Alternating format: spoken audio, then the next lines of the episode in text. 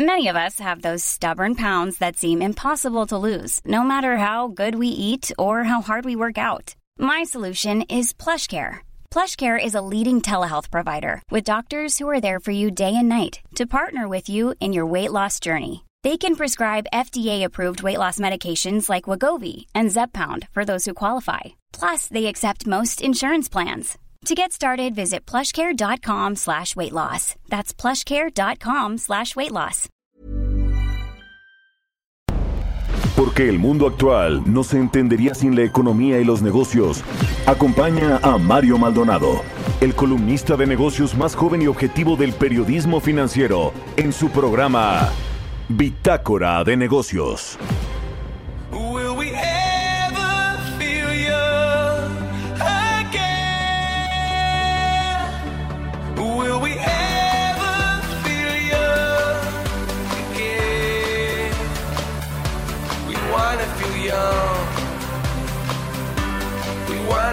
Wanna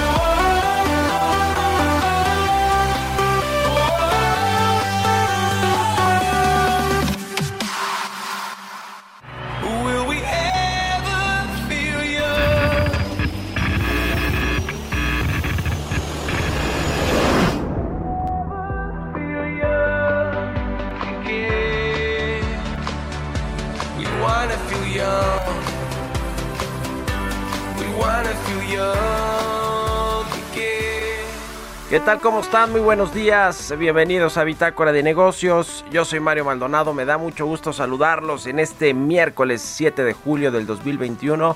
Son las 6 de la mañana con 3 minutos tiempo del centro de México. Estamos transmitiendo en vivo desde la cabina de El Heraldo Radio en las instalaciones del Heraldo Media Group aquí en el sur de la capital del país donde nos escuchamos a través de la 98.5 de FM, también en Monterrey, Nuevo León por la 99.7 de FM y en Guadalajara, Jalisco por la 100.3 de FM. Un saludo también al resto de la República Mexicana, donde nos escuchamos a través de las eh, estaciones hermanas del Heraldo Radio en el sur de los Estados Unidos y también nos vemos en el streaming que está en la página heraldodemexico.com.mx. Comenzamos este miércoles como todos los días con un poco de música. Esta semana estamos escuchando canciones de los mejores DJs del mundo en el 2020-2021 según el portal todoindie.com y esta es de Hardwell con Chris Jones y se llama John Again. Es eh, Hardwell es un DJ productor de los Países Bajos de Holanda que bueno pues eh, ha sido considerado también el DJ número uno del mundo según la encuesta anual que realiza la revista DJ Magazine. Así que bueno pues ahí está vamos a escuchar esta canción a lo largo del programa y le vamos a entrar a la información. Hablaremos con Roberto Aguilar como todos los días tempranito aquí en Bitácora de Negocios los temas financieros más relevantes se prolonga la pandemia en el mundo y el aumento de la deuda en los países y la inflación genera riesgos globales según el banco suizo UBS. Pierde fuerza la recuperación de la economía mexicana pero mantiene el optimismo y el petróleo baja ante un eh, temor de que aumente la oferta después de estas reuniones de la OPEP Plus para pues ver qué hacen con el tema del petróleo que ha aumentado los precios de forma considerable en las últimas semanas. Vamos a hablar con Carlos Reyes, analista económico, como todos los miércoles aquí en Bitácora de Negocios, sobre la brecha digital en las entidades más pobres de México. También se manifiesta claramente el tema de la tecnología y el uso de las telecomunicaciones en los diferentes estados y municipios del país, sobre todo pues los que están subdesarrollados tienen eh, una brecha muy importante con respecto a los estados pues más ricos de México. Vamos a hablar de eso con Carlos Reyes. Platicaremos también con eh, Alejandro Guerrero, director de Finanzas Públicas Internacionales de la calificadora Fitch Ratings. Los municipios con solidez crediticia muestran fortaleza en la contingencia. Eh, este es otro tema, el endeudamiento a nivel local en los estados, en los estados del país, los municipios que bueno pues eh, tienen esta solidez crediticia, dice Fitch Ratings. Vamos a platicar de eso y de cómo pues dejaron muchos o van a dejar muchos gobernadores que saldrán ahora que hubo elecciones el 6 de junio que dejarán las eh, pues sus puestos, cómo dejaron sus estados y municipios. Vamos a hablar de eso con el analista director de finanzas de Fitch Ratings, Alejandro Guerrero, y vamos a platicar también con Lucía Cárdenas, directora de estudios económicos de City Banamex, sobre eh, la situación económica de México en el segundo trimestre del 2021, eh, cómo, cómo, cerró el, eh, o, va a cerrar finalmente el segundo, el primer, el primer semestre del 2021 la economía mexicana y lo que viene para el segundo, que es la entrega del paquete económico del próximo año, la miscelánea fiscal o la presentación por lo menos de una iniciativa de reforma fiscal por parte del gobierno federal. Vamos a entrar a estos temas, lo que dijo Agustín Carstens, también el, el gerente o el director del Banco de Pagos Internacionales con respecto a la inflación, los bancos centrales, en fin, interesante, mucha información económica, financiera y nacional. Así que quédense con nosotros aquí en Bitácora de Negocios. Se va a poner bueno. Son las 6 con 8. Vámonos al resumen de las noticias más importantes para comenzar este día.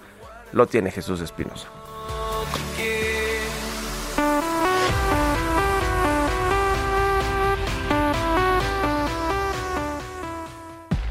El resumen. El gerente general del Banco de Pagos Internacionales, Agustín Carstens, señaló que los mercados financieros son muy impacientes y tienden a anticipar las acciones que van a emprender los bancos centrales que están actuando con prudencia, por lo que se conducirá de manera casi inevitable, dijo, a que vivamos episodios de volatilidad financiera en los próximos meses.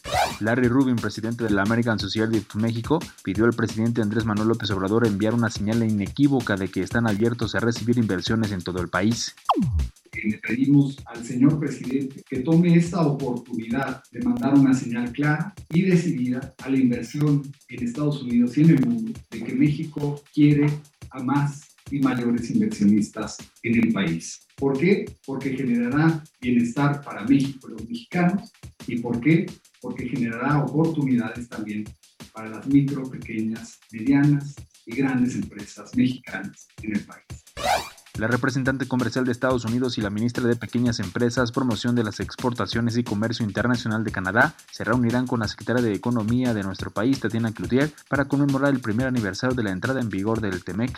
Con el objetivo de poner fin a la pobreza, el hambre y acciones a favor del clima, México emitió en los mercados internacionales el segundo bono sustentable ligado a los Objetivos de Desarrollo Sostenible de la Organización de las Naciones Unidas por un total de 1.250 millones de euros. Gabriel Llorio, subsecretario de la Secretaría de Hacienda, consideró que el nuevo bono tiene un mayor plazo de vencimiento en comparación al anterior, es decir, de 15 años frente a los 7 años del primero que fue colocado en septiembre del año pasado. OHL cambia su nombre a Ola para iniciar una nueva etapa en la compañía que afrontará grandes desafíos apostando por un crecimiento sostenido. Así lo consideró Luis Amodio, presidente de la empresa, y agregó que buscará mostrarse como una nueva marca transparente, sustentable y que busque generar beneficio en los países donde participa. Bitácora de negocios en El Heraldo Radio. El editorial.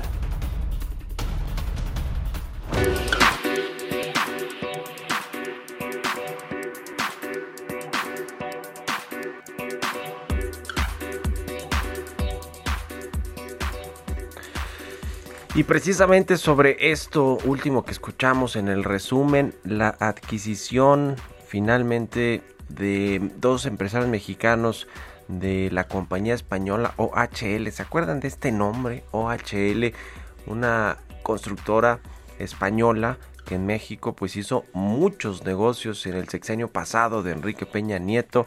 Se quedó con eh, muchas eh, concesiones. Desde que Enrique Peña Nieto era gobernador del Estado de México comenzó la buena estrella de OHL. Después, ya como presidente, por supuesto que se mantuvo, obtuvo muchísimos contratos. Los eh, interceptaron ahí algunas llamadas entre el entonces presidente de OHL a nivel global con eh, los exfuncionarios eh, mexicanos, en ese entonces el secretario de Comunicaciones y Transportes, Gerardo Ruiz Esparza, el propio Emilio Lozoya, director de Pemex, obviamente, pues hablando de presuntos actos de corrupción. Bueno, ¿qué ha pasado con OHL desde entonces? La compraron dos empresarios mexicanos, se llaman Luis y Mauricio Amodio. Son dueños de una constructora que se llama Capsa en México. Y bueno pues eh, la compraron no sabe, no se sabe muy bien si pues porque eh, creen que todavía la marca vale porque tiene algunos negocios todavía en Estados Unidos en Europa en Latinoamérica. En México ya prácticamente no tiene nada de negocio y las concesiones. Se lo vendieron a un fondo eh, irlandés que bueno pues le cambió el nombre le lo limpió le hizo ahí todo lo que se tenía que hacer antes de que llegara Andrés Manuel López Obrador y les quitara todas las concesiones a la vieja OHL. Y lo que pasó con, de hecho se llama Leática y cotiza ahí en la bolsa. Y lo que pasó con OHL, que ahora le cambiaron el nombre a Hola OHLA, la última app, obviamente se la sumaron porque los Amodillo, que tienen más del 26% ahora de la compañía, que son los principales accionistas, pues se quedaron con este negocio y ahora pues a eh, tratar de cambiarle la cara nada más para terminar los Amodio, los Amodio son dueños de Capsa y esta empresa también tenía concesionado un tramo de el tren México Toluca que bueno ya sabemos quedó inconcluso inacabado. Sobre todo esa parte que le concesionaron a los de Capsa que no la pudieron pues terminar pero sí la cobraron y pues allí están estos dos empresarios con buena estrella en el sexenio de Peña Nieto y de Miguel Ángel Mancera aquí en la Ciudad de México y que por obvias razones en este gobierno pues no han ganado nada ni a nivel federal ni a nivel local. Ahí está el tema de OHL Ana Nueva o la que así se llama que es de dos empresarios mexicanos, Luis y Mauricio Amodio, los dueños del grupo Capsa y de otros negocios, por ejemplo, son dueños también del centro comercial Santa Fe. Así, así las cosas cambiaron de manos y bueno, pues ahora tienen, eh, le decía, 26% de su capital. Estos mexicanos son los principales accionistas. Se convirtieron ya el los presidentes y vicepresidentes del consejo. Dejaron a un lado a Juan Villarmir, quien era pues este mandamás de OHL, con quien hacían los tratos. Gerardo Ruiz Esparza, Emilio Lozoya y compañía. En fin, ¿ustedes qué opinan? Escríbanme en Twitter, arroba Mario Mal y a la cuenta arroba Heraldo de México. Economía y mercados. Roberto Aguilar ya está con nosotros como todos los, días tempranito. ¿Cómo estás, mi querido Robert? Buenos días. ¿Qué tal, Mario? Me da mucho gusto saludarte a ti y a todos nuestros amigos.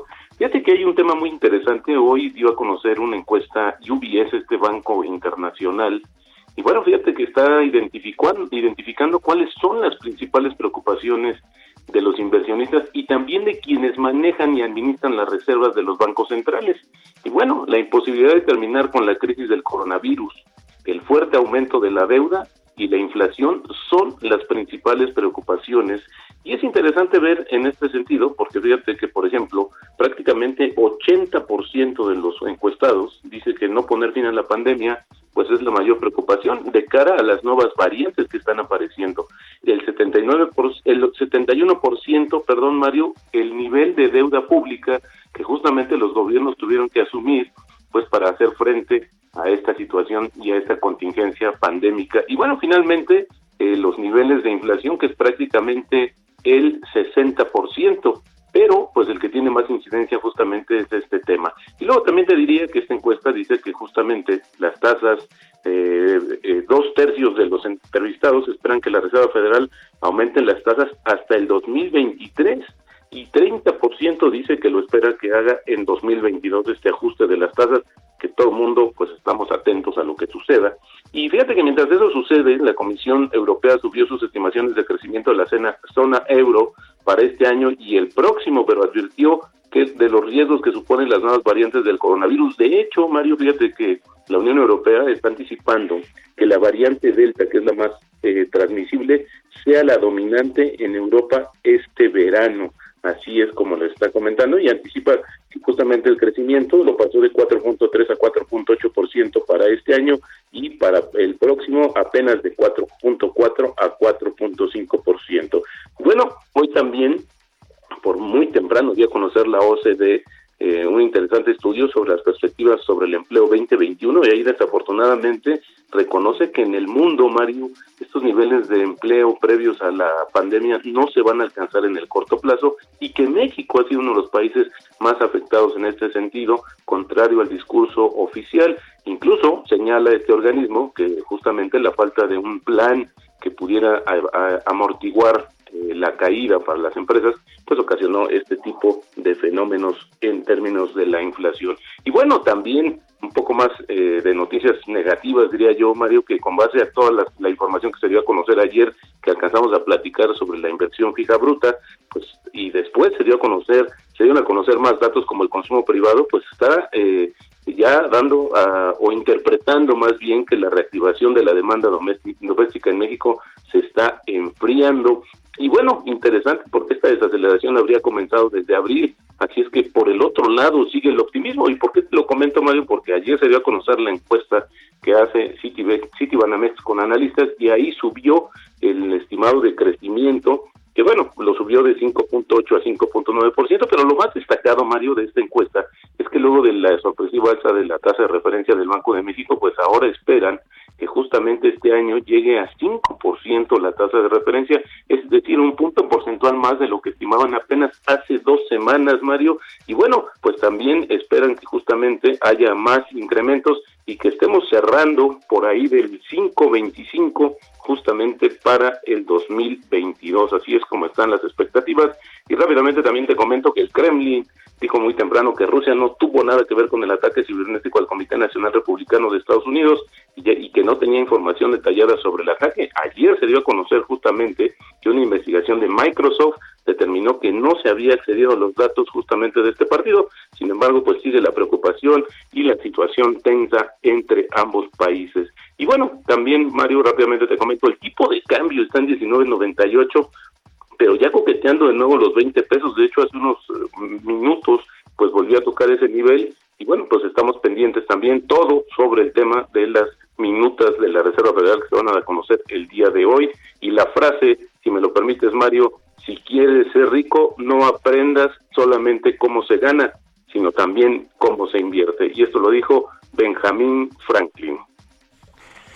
Pues muy bien, ahí está la frase de Benjamin Franklin. Eh, interesante, eh, Robert, y mañana el dato de la inflación, ¿verdad? Para el mes de junio. Mañana exactamente para el mes de junio se espera abajito de los de los seis eh, del 6% a tasa anual Mario, pero sin embargo hay que estar pendientes porque este tema que había presionado y que seguirá haciéndolo es el gas LP y otros productos agrícolas. Así que yo no dudaría que pudiéramos, eso sí sería una muy, mala señal que no cumpliera o que más bien estuviera por arriba de lo que está esperando el mercado. Pues ya lo veremos. Muchas gracias, Robert. Eh, buenos días. Nos vemos a ratito en la televisión. Gracias, Mario. Muy buenos días. Roberto Aguilar, síganlo en Twitter. Roberto AH, son las 6 con 19, casi 20 minutos. Mario Maldonado en Bitácora de Negocios. Y como todos los miércoles ya está con nosotros Carlos Reyes, analista económico. ¿Cómo estás, mi querido Carlos? Muy buenos días. ¿Qué tal, Mario? Muy buenos días. Te saludo a ti y a todo el auditorio. Oye, Mario, bueno, pues vamos a, platicar sobre un tema bien interesante. Fíjate que hemos comentado a veces sobre la pobreza, la desigualdad, la inequidad social eh, Mario, esta se puede observar desde diversos rubros y más aún en un país como el nuestro, en donde la brecha entre ricos y pobres se ha incrementado en años recientes. Hoy, Mario, me quiero referir a la brecha digital con datos de un análisis de, de Social Intelligence Unit que realizó bajo un enfoque geográfico, Mario. Fíjate que de acuerdo eh, con este análisis y con base al censo de población del año 2020, 18.3 millones de viviendas particulares habitadas cuentan con acceso a Internet, es decir, el 52% del total de las viviendas del país. Este dato es bien interesante, Mario, y cobra relevancia cuando se detalla que poco más de la mitad de estas se encuentran distribuidas en tan solo el 4% de los más de 2.400 municipios que existen aquí en México, lo cual, pues, sin duda corresponde con el fenómeno de alta concentración poblacional en las ciudades y principalmente en las zonas metropolitanas. Fíjate que una aproximación al tema de la brecha digital precisamente consiste en observar cómo, eh, pues, como este análisis lo hace, el municipio con mayor penetración de Internet en viviendas y compararlo con el que, bueno, pues, en el, está en el sentido contrario.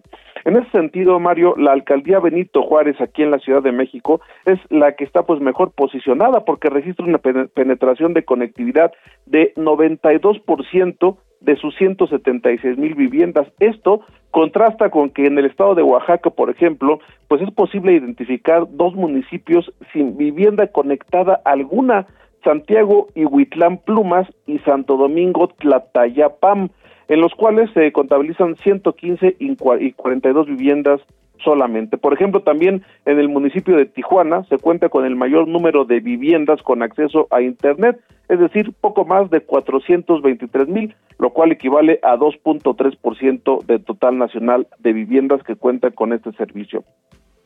Mario, eh, en sí el, existen 467 municipios que tienen una penetración de Internet en viviendas entre 0 y 10%, 535 municipios con una penetración de entre el 10 y el 20%, y 512 que en donde hay un intervalo de entre el 20 y el 30%. Por el contrario, solo 39 municipios se encuentran en el intervalo de penetración de entre 70 y 80% y 8 en el intervalo de 80 a 90%. Solo uno se ubica en el grupo definido por 90 y 100% de penetración de Internet. Si bien este análisis de brecha digital, brecha de conectividad a nivel municipal, pues no revela algunos aspectos desconocidos de, de la misma, sí permite, Mario, y como lo hemos platicado aquí en otras ocasiones, pues focalizar las necesidades digitales aquí en México, es decir, pues identificar los municipios donde se requiere impulsar la conectividad a través de acciones como pues el diseño de políticas públicas dedicadas a esas zonas en donde no es rentable para las empresas llevar este servicio y también pues ejecutar algunas de las mejoras regulatorias de carácter municipal que precisamente faciliten el despliegue de redes de telecomunicaciones.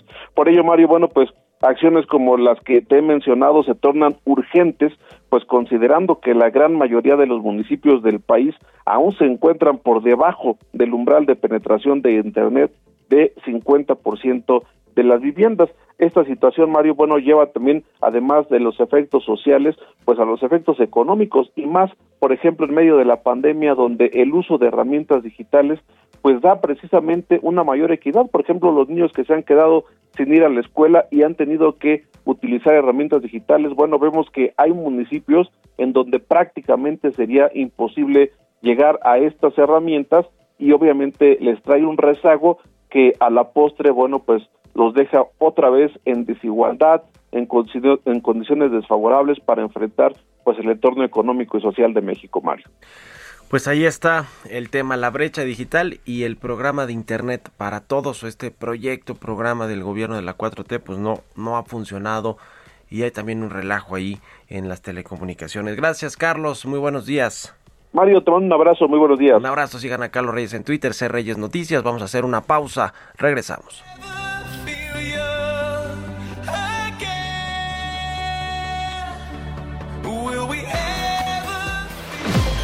Continuamos en un momento con la información más relevante del mundo financiero en Bitácora de Negocios con Mario Maldonado. Regresamos. Estamos de vuelta en Bitácora de Negocios con Mario Maldonado. Entrevista.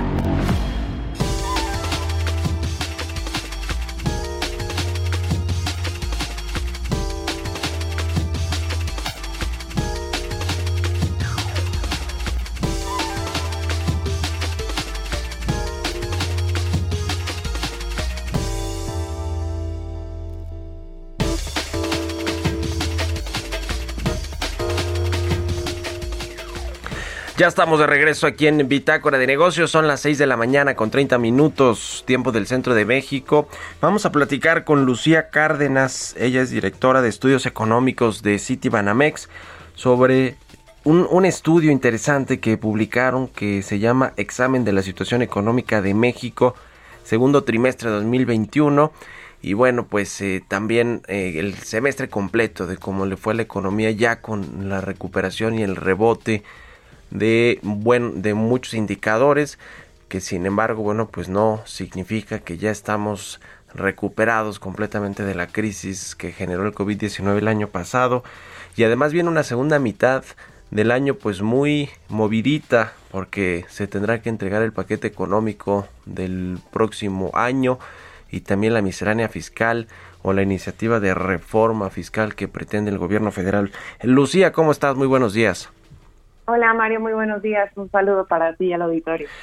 Gracias por tomar la entrevista. ¿Cuáles son los eh, datos más relevantes, más destacados de, esta, de este examen de la situación económica de México al primer trimestre, al primer semestre del 2021? Sí, pues como comentas, es, nosotros hacemos esta evaluación trimestral y básicamente lo que hacemos es tomarle el pulso a la economía, también política monetaria y política fiscal y bueno, de los datos y lo que pudimos ver al primer semestre, pues básicamente vemos una recuperación este, bastante consistente de la economía mexicana con el ritmo de recuperación que estamos viendo en otros este, países. Esto, bueno, básicamente impulsado por el ritmo de aceleración del proceso de vacunación. Hemos visto que, bueno, este ha sido heterogéneo en varias regiones del mundo eh, mientras tienes, por ejemplo, países como Canadá que han inoculado alrededor del 70% de su población, en México este proceso ha sido lento, llevamos alrededor del 25% de la población vacunada. Sin embargo, bueno, se ha permitido mayor reapertura y una mayor movilidad este, para, para la población, lo cual se ha visto reflejado impresionantemente en la actividad. En este sentido, pues nosotros lo que vemos es un rebote de las expectativas también de crecimiento. Nosotros mejoramos nuestra previsión para 2021 a 5.9% desde el 5.1 que estimábamos el trimestre anterior. Y bueno, esto obedeciendo a factores como la, la recuperación por el proceso de apertura de actividades, pero también eh, a la recuperación del sector externo. Vemos un repunte importante en las exportaciones, principalmente impulsado por Estados Unidos, que tuvo un apoyo fiscal pues de cerca de 26% del PIB, entonces sin duda esto también fue un motor y tuvo una derrama muy importante para nuestro país y se está reflejando en el sector manufacturero, por ejemplo, pero sí observamos ciertos rezagos en otros sectores, por ejemplo, sector servicios y también una recuperación heterogénea entre regiones. Mientras el norte del país está recuperando de manera avanzada, pues todavía en el sur vemos este algunos rezagos en, en esta recuperación. Y bueno, lamentablemente todo este proceso de mayor crecimiento, mayores expectativas, pues no ha estado exento de mayores presiones inflacionarias. En este sentido también todas las previsiones de inflación se han revisado al alza y también pues esto ha tenido un impacto importante en la política monetaria. Vimos Banxico incrementó la tasa de política en 25 puntos base en la reunión del 24 de junio y en este sentido, bueno, nosotros esperamos que hacia adelante vamos a tener una política monetaria este, nuevamente que va a incluir alzas en, el, en los ciclos y en las reuniones de Banxico y al mismo tiempo, este, bueno, esto va, va a implicar tal vez una desaceleración en la economía para los próximos meses. Eh, en cuanto a política fiscal, y este es un tema interesante, pues básicamente lo que se ha observado es la estrategia del gobierno eh, que se ha mantenido en términos de gasto, eh, el gobierno eh, priorizando o, focalizando los recursos para sus gastos pues, y programas prioritarios y al mismo tiempo una debilidad en los ingresos, básicamente impulsada por menor actividad, una caída en los ingresos tributarios y bueno, también los ingresos petroleros recuperándose un poco por la mejora en el precio del petróleo, pero también todavía un poco frágiles por el tema de menor plataforma de producción y menores ventas este, de, de gasolina principalmente al interior de nuestro país.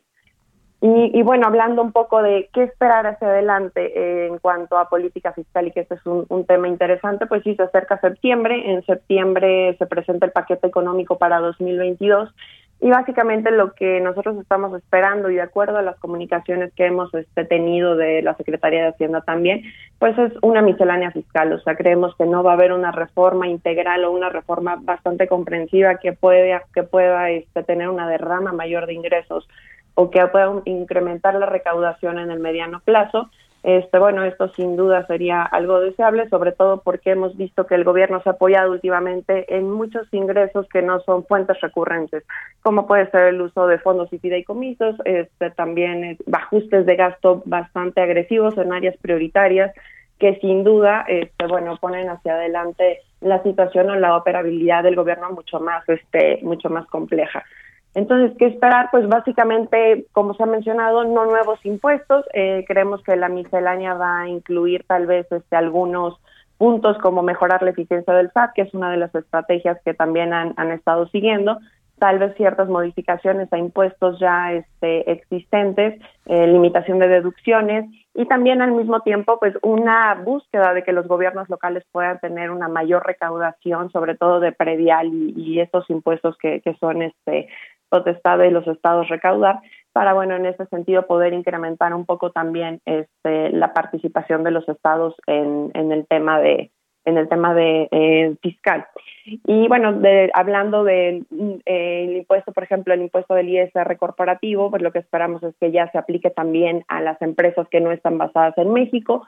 El secretario el subsecretario Llorio ha sido también bastante vocal sobre el acuerdo al que llegó nuestro país para cobrar en un margen alrededor del 15 al 30%, pues todo el tema de las plataformas y de las empresas, sobre todo eh, internacionales, que tienen operaciones en, nuestro país. Y bueno, esto podría a su vez tener una derrama de 30 mil millones de pesos eh, más o menos.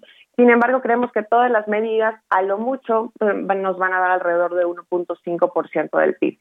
Esto, pues, si lo comparamos, por ejemplo, con la reforma de 2014, que fue una reforma mucho más grande, que fue con el consenso básicamente de, de, las cámaras y que al mismo tiempo, pues, tuvo un incremento en impuestos, tuvo también un, un cierto eh, ciertas modificaciones en, en, las deducciones y ciertas modificaciones también en las tasas impositivas.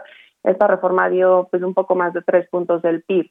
Entonces, lo que nosotros estamos esperando pues, es algo mucho menor que claramente pues va a, no va a ser suficiente, en nuestra opinión, para contrarrestar las presiones de gasto. Recordemos pues, que también hay un aumento muy grande en las pensiones no contributivas, eh, principalmente en la pensión de adultos mayores. Para 2022, por ejemplo, eh, esta, este, el costo de esta pensión va a ser 0.4 puntos del PIB mayor a lo que se pagó en 2021 y bueno, esto a raíz de las modificaciones que se han hecho este, a, la, a, la, a la edad de incorporación y al mismo tiempo también el aumento en el monto que se está otorgando de la misma. Entonces, las presiones suben, sin embargo, los ingresos permanecen todavía pues bastante frágiles.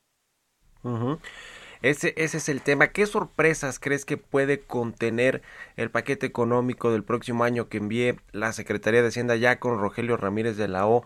Al frente y me imagino pues también con mucha injerencia de Raquel Buenrostro, la jefa del SAT, sobre todo por lo que tiene que ver con la ley de ingresos o la iniciativa de ley de ingresos que contiene esta miscelánea fiscal o como está planeando el, el, gobierno federal recaudar.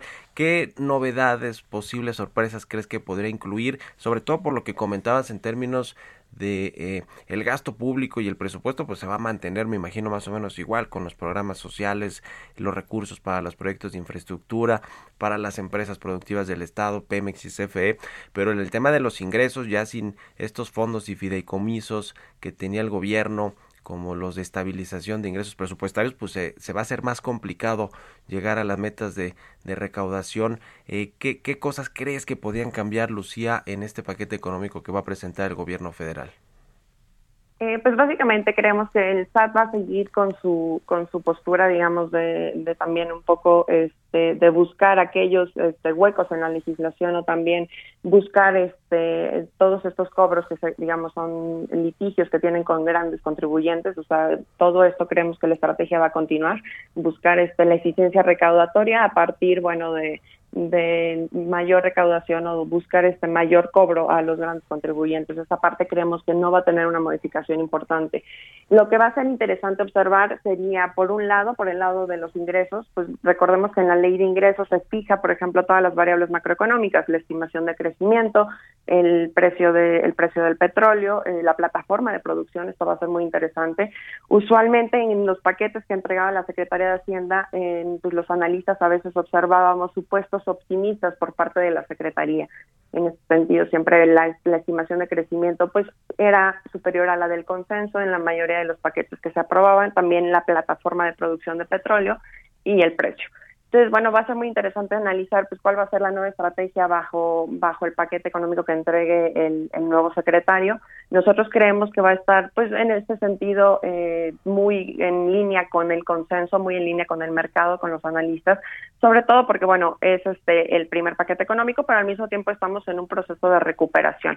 Entonces, esto va a limitar un poco tal vez el que haya nuevos impuestos o una modificación muy agresiva en cuanto a, la, a, a lo que se presenta de reforma fiscal y también que al mismo tiempo los ingresos busquen ser conservadores. En nuestra opinión, eso sería como pues lo ideal para poder tener una planeación económica en 2022 que sea integral. Respecto al gasto, pues las prioridades, como tú mencionas, van a estar los proyectos insignia, los programas también insignia de la administración y tal vez podamos ver cierto cambio en la asignación de recursos que se haga, por ejemplo, en las empresas del Estado, ¿no? Siguiendo con, pues, con un poco este, también las prioridades de esta administración, pues podríamos ver quizás mayor derrama de recursos para, para Pemex y, y CFE. El tema de los criterios económicos o de política económica, el marco macroeconómico, eh, normalmente también suele ser polémico por los cálculos que hacen en, en cuanto a eh, la producción petrolera, el precio del petróleo, sobre todo con esos dos indicadores eh, son con los que suelen jugar los gobiernos estimando pues cierto nivel de producción de, de, plataforma petrolera y también ciertos ingresos por cómo va a estar el precio del petróleo, por supuesto otros como el tipo de cambio, incluso la misma proyección de crecimiento económico eso eh, pues hace que, que eh, digamos se, se estimen mayores ingresos por un mayor precio del petróleo, una mayor producción, que de hecho este año así fue, ¿no? En, en, términos de la producción petrolera, cuando se presentó el paquete económico, pues eh, se decía que estaba muy alta la producción petrolera que estimaba el gobierno. En ese sentido, ¿crees que el gobierno va a volver a, digamos, a jugar, entre comillas, con estos eh, dos indicadores?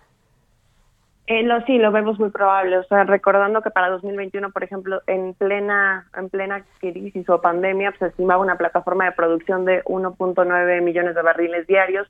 Hacienda fue revisando a lo largo del año esta, esta plataforma a la baja y ahorita la mantuvo en un estimado de 1.7 cuando pues, el observado a la fecha está alrededor de, de 1.67, o sea, está todavía por debajo lo que estamos observando que lo que ellos estiman.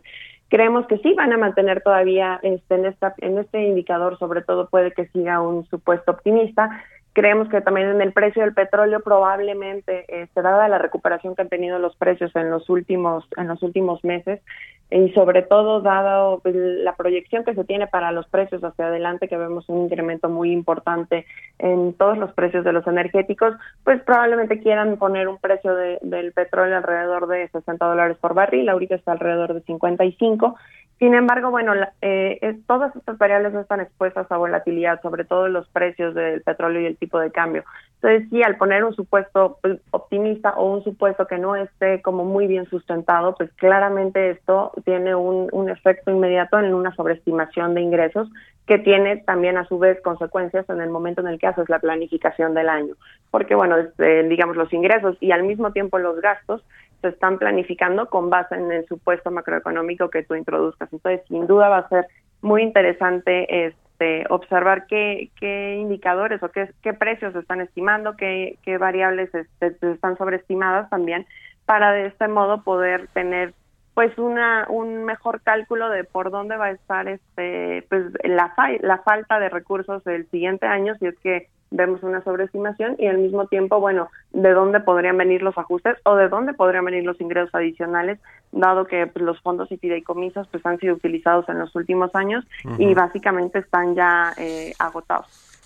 Pues ahí está el tema. Muchas gracias, eh, Lucía Cárdenas, directora de Estudios Económicos de Citibanamex, por haber estado aquí en el programa y muy buenos días. Muchas gracias a ustedes, Mario. Muy buen día. Hasta luego, 6 con 45 minutos. Vamos a otra cosa.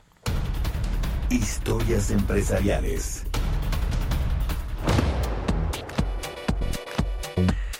En los Estados Unidos, el Pentágono canceló un contrato multimillonario con Microsoft, esta empresa de software para almacenar datos en la nube. ¿De qué se trata esto? Nos cuenta Giovanna Torres. Este martes, el Departamento de Defensa de Estados Unidos canceló un contrato valorado en 10 mil millones de dólares para almacenar datos en la nube que fue adjudicado a Microsoft en 2019 y que lo mantenía enfrentando judicialmente con Amazon. En un comunicado, el Pentágono informó que reiniciará el proceso para adjudicar el contrato de la llamada Empresa de Infraestructura Conjunta de Defensa del Pentágono. El Departamento de Defensa dio detalles de la decisión al considerar que ya no puede responder a las necesidades actuales al haber cambiado sus requerimientos y los avances en la industria. Al darse a conocer la noticia, las acciones de Microsoft cayeron un poco más del 1%, mientras que las de Amazon subieron más del 3%. El Pentágono también aclaró que con este proyecto quiere crear un gran sistema operativo basado en la nube para las Fuerzas Armadas de Estados Unidos, para así aprovechar las capacidades tecnológicas de proveedores privados para crear nuevas aplicaciones en el campo de batalla. Para Bitácora de Negocios, Giovanna Torres. Entrevista.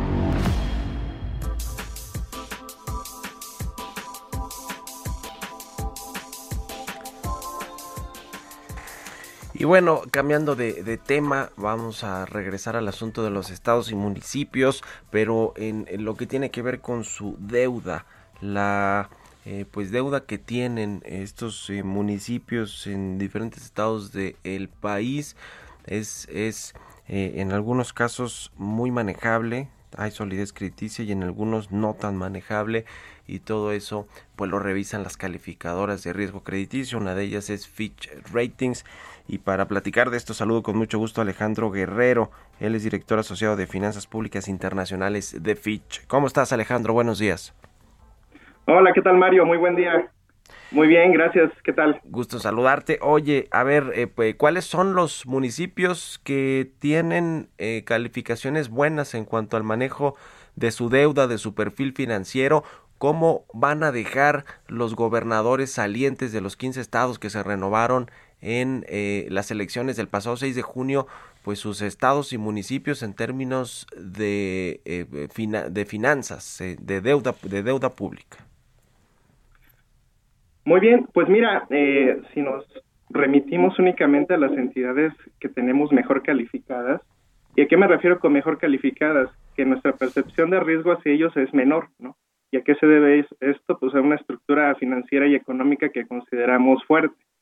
Y entre estas entidades, si nos remitimos, te digo, a estas entidades o municipios calificados en AAA y AA en escala nacional, pues entre ellos podemos encontrar a Chihuahua, a Corregidora, eh, al Marqués, a lo que es Irapuato, Celaya, Saltillo, Puebla, Zapopan, Guadalajara, Jalapa y, y pues entre otras, este, últimamente Tepoztlán.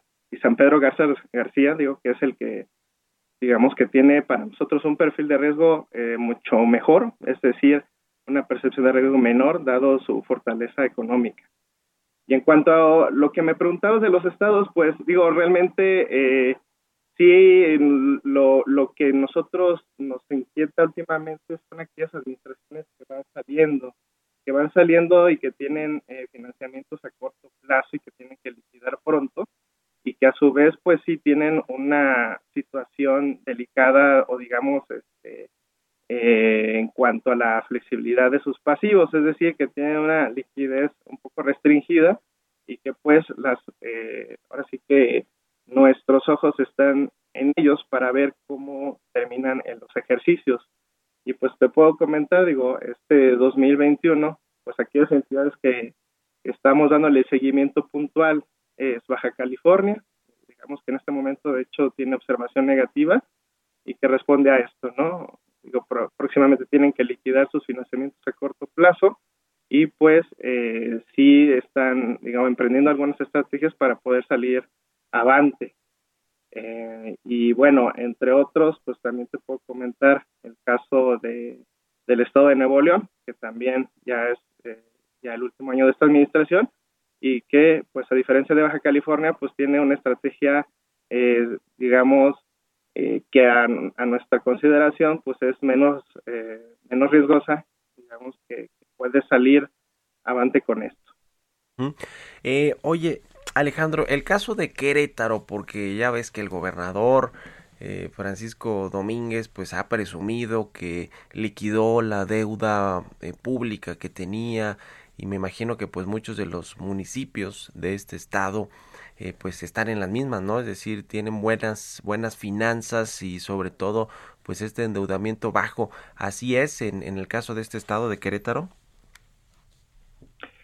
Mira, eh, bueno, antes que nada, digamos, este, desafortunadamente no calificamos al estado de Querétaro. Ah, ok, ok. Eh, sin Pues embargo, casi ni tiene deuda, ya la, ya la liquidó, entonces ¿para qué, no? Sí, perdón. Es como el caso de Tlaxcala, ¿no? Que también es un, una, una entidad eh, de la República Mexicana que su propia ley de, de, y, y su gobierno pues tienen prohibidos ende- endeudarse, ¿no? Y pues ahí para qué se meten ustedes a calificar la deuda Sí. si pues, no, no, no hay colocada deuda en los en los mercados y entre los inversionistas. Eh, eh, otros casos ahora al revés, entonces Alejandro, de los municipios o estados que eh, pues sí han hecho bien bien las cosas, tienen, tienen buenas calificaciones, eh, digamos un poco ahí lo que eh, ponía en la nota, solidez crediticia pese a la contingencia que generó el COVID-19 en los estados y municipios también que pues ti- tienen sus propios eh, finanzas, ¿no? Y así como en las casos las empresas o de las familias pues les afectaron. Sí, efectivamente, digo, dentro de los casos eh, y de las entidades que tenemos mejor calificadas, se encuentra Guanajuato Aguascalientes. Eh, ambas pues entidades comparten, digamos, estas características de que tienen una solidez eh, de ingresos bastante estable y consideramos fuerte, eh, un control o contención del gasto importante y algo pues que los, los destaca pues es sus reservas de liquidez que son elevadas. Y, y, y, por ejemplo, estas reservas de liquidez, te puedo decir que fueron pues más que suficientes para tener un fondo de contingencias ante la pandemia. Entonces, digamos que sus finanzas públicas realmente no fueron afectadas, eh, estaban preparados para, para esta eventualidad y pues de acuerdo a la última revisión que hicimos de estas entidades hace ya eh, eh, un mes aproximadamente, pues sí eh, valoramos de que ambas entidades pudieron salir este, adelante con, con la pandemia, ¿no? Entonces, sí, sí, ahora sí que sí responde y sí refleja la calificación que tiene. Pues ahí está interesante este este análisis de el endeudamiento público que tienen los estados y municipios y seguimos pendientes y, y en comunicación si nos permites. Muchas gracias Alejandro por haber tomado la Sí, entrevista. claro y muy que buenos sí, días. es un gusto, un placer estar aquí. Un abrazo, que estés muy bien. Alejandro Guerrero, director asociado de Finanzas Públicas e Internacionales de Fitch Ratings. Ya casi nos despedimos. Déjeme le comento una información casi de último momento. Fíjese que se está reportando que en Haití el presidente Jovenel Moise fue asesinado este miércoles en su casa eh, por un comando integrado por personas extranjeras. Así lo anunció el primer ministro saliente Claude Joseph allá en Haití. La esposa del presidente resultó herida en este ataque, fue hospitalizada según la información del primer ministro, le decía el primer ministro saliente de Haití, quien pidió calma a la población y aseguró que la policía y el ejército se encargarán de mantener el orden. El presidente haitiano fue asesinado en su casa y el canciller Marcelo Ebrard, el canciller mexicano, ya puso un tuit, me informa nuestro embajador, el doctor Jesús Valdés, de los acontecimientos ocurridos esta madrugada en los que ha perdido la vida el presidente de Haití. México expresa sus condolencias al pueblo haitiano pues así las cosas. Al ratito le ampliarán la información aquí en Sergio y Lupita en el noticiero que sigue. Así que eh, pues quédese con ellos en el Heraldo Radio. Nosotros nos vamos a la televisión, al canal 10, al Heraldo Televisión y nos escuchamos aquí mañana tempranito a las 6. Muy buenos días.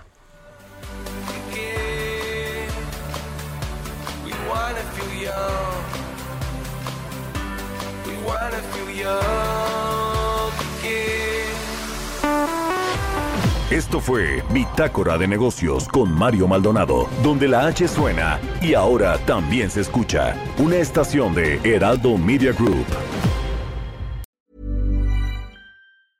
Mom deserves the best, and there's no better place to shop for Mother's Day than Whole Foods Market. They're your destination for unbeatable savings, from premium gifts to show-stopping flowers and irresistible desserts. Start by saving 33% with Prime on all body care and candles. Then get a 15-stem bunch of tulips for just $9.99 each with Prime. Round out Mom's menu with festive rosé, irresistible berry chantilly cake, and more special treats. Come celebrate Mother's Day at Whole Foods Market.